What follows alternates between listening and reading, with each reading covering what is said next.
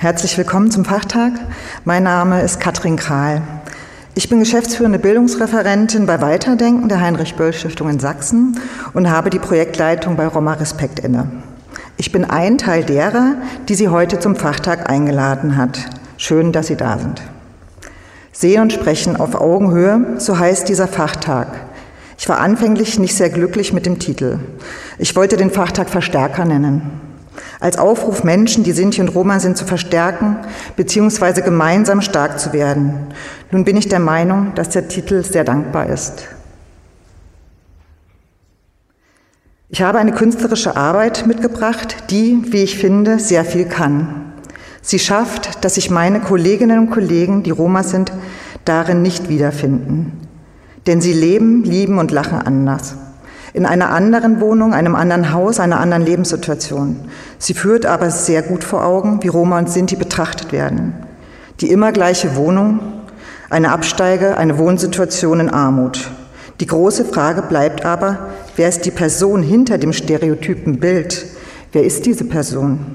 Eine müde Mutter, eine Künstlerin, eine Investmentbankerin, eine Geflügelschlachterin, eine Sozialpädagogin oder Bildungsreferentin.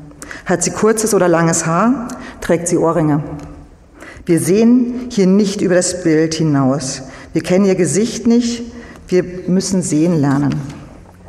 Sprechen tun die meisten, die sich heute hier eingefunden haben, nicht mit dieser Person, außer wenn sie ins Gespräch kommen im Beruf, in der Beratung.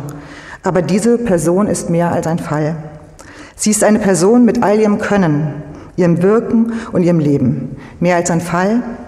Sie gestaltet ihr Leben. Sie ist berufstätig, humoristisch vielleicht.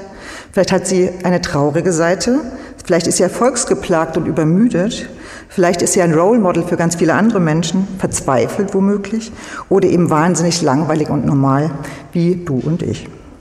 Ich kann diesen Fachtag nicht ohne Erinnerung an die Gewalt, die Romani Rose ansprach, die Roma und Sinti entgegenschlägt, eröffnen.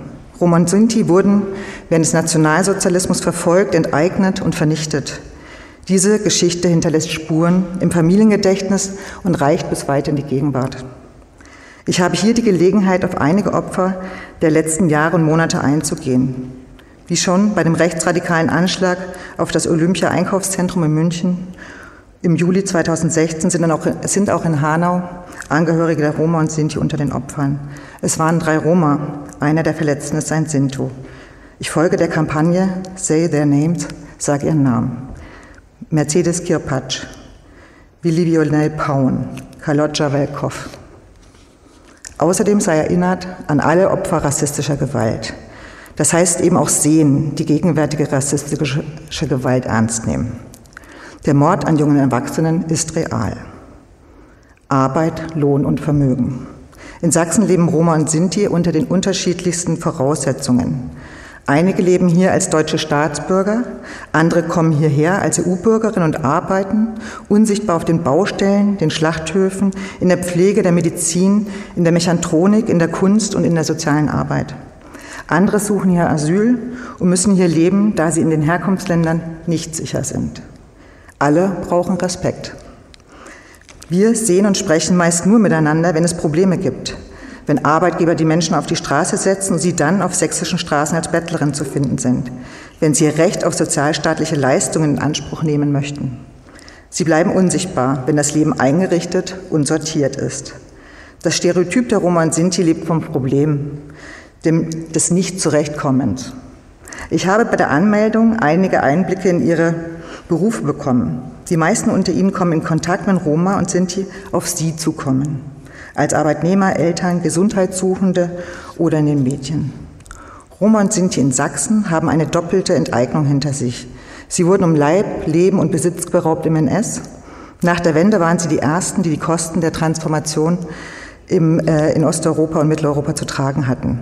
Gekündigt, verlassen, ghettoisiert in Mittel- und Osteuropa. Doch Roma und Sinti sind nicht anders als alle anderen Menschen. Sie symbolisieren nur oft die Verarmung in kapitalistischen Gesellschaften. Eine gerecht eingerichtete Welt würde Roman Sinti für das Leid im NS entschädigen. Ein oft auf Ausgrenzung gebautes Leben bedarf einer Sorge. Sie haben diese Berufe. Unterstützen Sie und bleiben Sie nicht blind für das Individuum. Jede Person unter den Roma und Sinti ist mehr als die Projektion, das Stereotyp, das hinter diesem Bild schlummert. Legen Sie die Brille ab. Der Fachtag lehrt das Zuhören, das Sehen und Sprechen miteinander. Ich möchte mich an der Stelle bedanken bei Frau Winkler, das Büro, Diana Tessner, ähm, die heute den Fachtag möglich gemacht haben dass wir hier sein können heute und morgen. Außerdem ein Danke an alle Kolleginnen und Freunde, die hier Einblick in ihr Leben geben und Wissen weitergeben und diese Infrastruktur hier stiften. Außerdem will ich Danke sagen, dass Sie heute hier sind. In diesem so anstrengenden Jahr mit Corona freue ich mich ganz besonders, dass Sie sich zum Leben und Wirken von Roma und Sinti bilden und auseinandersetzen wollen. Dankeschön.